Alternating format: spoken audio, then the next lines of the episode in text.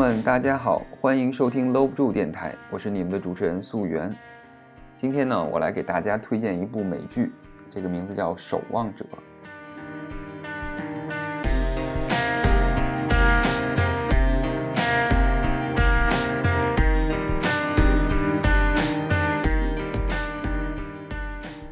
相信有的朋友听说过这部美剧，但是更多的人对它还是不太了解，因为它。虽然隶属于超级英雄的系列作品，但是它和其他的那些超级英雄的电影啊、漫画却不太一样。像平常我们熟悉的这两年的漫威的作品，像钢铁侠呀，还有 DC 的超人啊、蝙蝠侠，然后绿巨人、Marvel 的绿巨人、蜘蛛侠这些，它其实都是在讲述一个光明的、正义的一个超级英雄的形象如何拯救世界、拯救人类啊、拯救城市等等等等。但是《守望者》它里面其实充满了更多的一些对于人性的思考，还有对于超级英雄这个制度的一个一个讽刺、一个反讽。所以这个作品在即使在当年也是一个相当另类、相当独特的一个东西。有很多人甚至都看不懂，或者说无法接受。喜欢他的人会非常喜欢，但是不喜欢他的人又会非常不喜欢，形成了一个很尴尬的一个两极分化的一个状态。那么今天呢，我就来给大家简单的梳理一下。这个守望者的一个创作历程，然后到现在有哪些作品？如果你想要深入了解这个不一样的超级英雄的故事的话，那你应该如何来观看？好，话不多说，我们今天的节目正式开始。那么，我们守望者的故事最早要从 DC 漫画讲起，因为守望者是美国 DC 漫画推出的一个漫画作品，当时的作者是阿兰·摩尔，他是主要负责编剧，然后画家叫戴夫·吉本斯，还有上色画家约翰·希金斯。主要由他们来制作完成，然后是从一九八六年到一九八七年以单期形式出版的。其实《守望者》的故事是很短，它只有很少的几集，大概是十二集左右吧。然后讲的故事其实也比较小，就是说我在美苏冷战期间，然后有这么一群超级英雄，然后他们可能有的人是真的有超能力，有的人只是说像蝙蝠侠那样是一个凡人，但是我想去。去拯救世界，去做点什么事情，然后他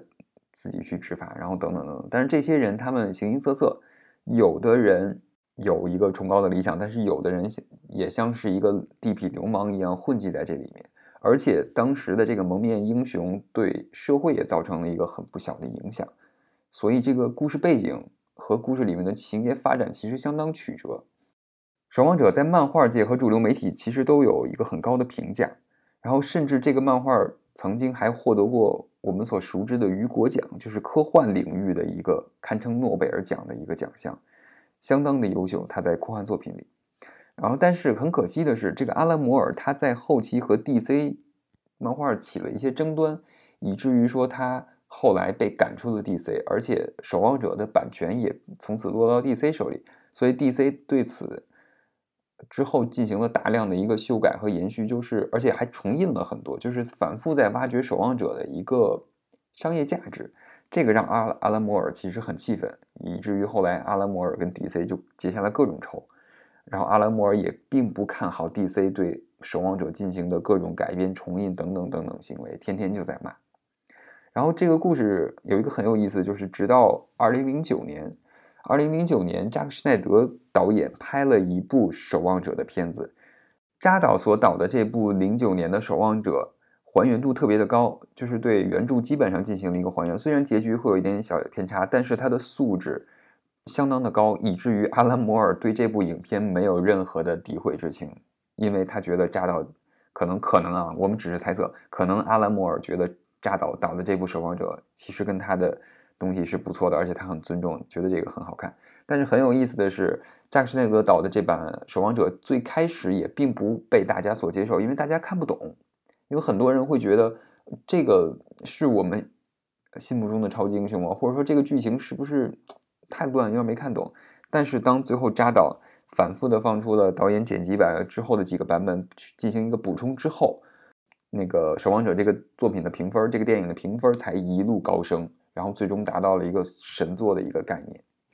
那么这之后呢，就是我们今天想要介绍的，说《守望者》的这个剧集，它是由 HBO 来投资拍摄的，然后是二零一九年的十月二十号在美国开始播放。它这剧集其实不太长，因为是美剧嘛，所以它总共只有九集。一开始这个守望者剧集登场的时候，也是有很多人批判，因为他们觉得说这个剧集的设定啊，包括演的这个内容，其实有点儿偏离于之前的那个守望者守望者电影，就甚至于他们觉得你这里所体现的这个故事冲突，然后整体架构都不如之前的守望者的格局要大，所以大家对它评分很低。但是随着这九集慢慢慢慢播完，大家的评分又开始峰回路转，因为大家发现说前面没有那么多的那个，没有那么多的矛盾，或者说没有那么多的一个格局，是因为我在给你隐藏一些更大的、更大的阴谋、更大的一些东西。所以这个剧集在我看来也是一个合格的、相当好看的一个剧集，但是需要你耐下心，因为它这个处理的方式就是好像说我在前面的那个几集。影片里我会不停的疯狂的埋一些小细节，埋一些彩蛋，也就是说前面你要认真的看，认真的思考，然后到后面会这个谜底会一点点揭晓，而且谜题特别多，而且它里面用了我一个比较喜欢的方式，就是时空梗，就是经常我们会电影会利用蒙太奇的手法，让你以为说这两个地方是同一个时间，或者说这两个这这两个地方是同一个空间，但其实到最后你发现其实他们不在一起。蒙太奇的剪辑手法是很有意思的。然后他这里也运用了大量的这个的方式，然后让你产生一种误解，但是后面又会给你一一揭晓这个谜题，然后让你觉得，哎，这个故事还是很很合理，设定也很很有意思的一个东西。而且它最后也并没有单单的说归结到一个很简单的暴力冲突。我在这儿也可以给大家简单的剧透一下，为了不影响大家观看，我不会剧透出太多。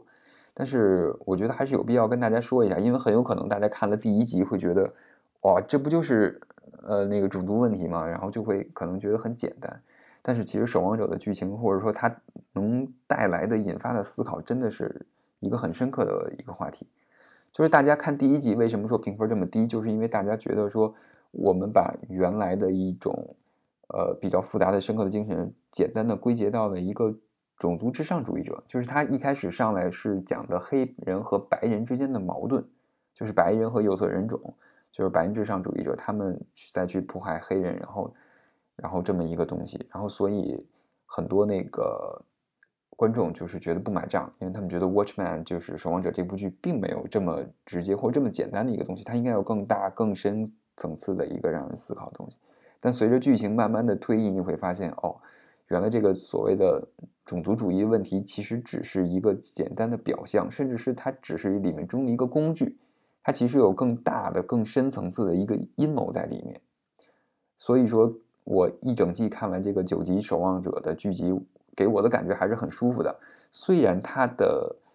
呃整体的这个质量，它其实是不如零九年那部《守望者》电影的，但是我觉得也达到了一个令人满意的程度，就是它里面。确实埋了很多小问题、小梗，然后最后片头给我们留下了一个开放式的、半开放式的结局，就它留了一个很小的彩蛋。但这个彩蛋其实就是说，我个人认为他不播这个彩蛋反而更好，因为你如果习惯了《守望者》前面的节奏的话，你真的会已经就发现了他会有这个倾向，因为他前面会反复的埋这个东西，然后但是他最后还是说，可能就是怕你看不懂，所以他又很直白的演出来。但是我们目前接到的消息是说，《守望者》好像因为某些原因不会有第二季，好像已经被砍掉了。这个当然也是我们不希望看到的。然后，那么接下来我就说一下，如果说你想要看这部《守望者》，那你应该以一个什么样的观看顺序来去欣赏这部作品呢？首先，我们从时间轴上来看。呃，现在只有两部作品，一个是电影，一个是电视剧。那么电影演的是更接近于原著漫画的一个守望者的时间，是在美苏冷战期间。那么首先肯定是推荐大家先去看这部电影，而且电影比较短，然后也很容易让大家去理解里面人物关系，而且基本人物都有，然后精髓在里面。关键是扎导的这部守望者拍的真的相当相当好。现在大家在各大视频网站应该都能搜索到守望者这部片子，然后只不过说。他的电影和《守望者》漫画有一点点区别，我在这里给大家剧透一下，因为这个涉及到我们后面剧集的一个不一样的地方，就是电影它最终是说法老王设计去陷害了曼哈顿博士，然后导致他离开了地球。但是真正的漫画的最后是法老王，他是利用了一个假装我投外星乌贼入侵地球的方式来阻止了美苏核战争。嗯，这个是唯一的区别。然后也就是说，我们现在推荐的这部《守望者》的剧集，二零一九年这个剧集，它其实是延续正统漫画的一个情节。也就是说，法老王这个角色，他在利用假的这种外星章鱼入侵，然后解决美苏战争之后的一系列故事，然后了解了一个漫画的结局，那么你就可以来欣赏这部完整的剧集了。我觉得就按照这个剧集看就好了。我相信说，如果你是比较喜欢那种烧脑啊，比较喜欢深层次思考的人，那么《守望者》一定会适合你，是一部很过瘾的、很不一样的一个超级英雄的电影，好吧？那我们今天的推荐节目就到这里。然后，如果大家有什么想跟我探讨的《守望者》的剧情啊、故事啊，都可以留言来告诉我，好吧？那今天咱们节目就到这里，各位朋友再见。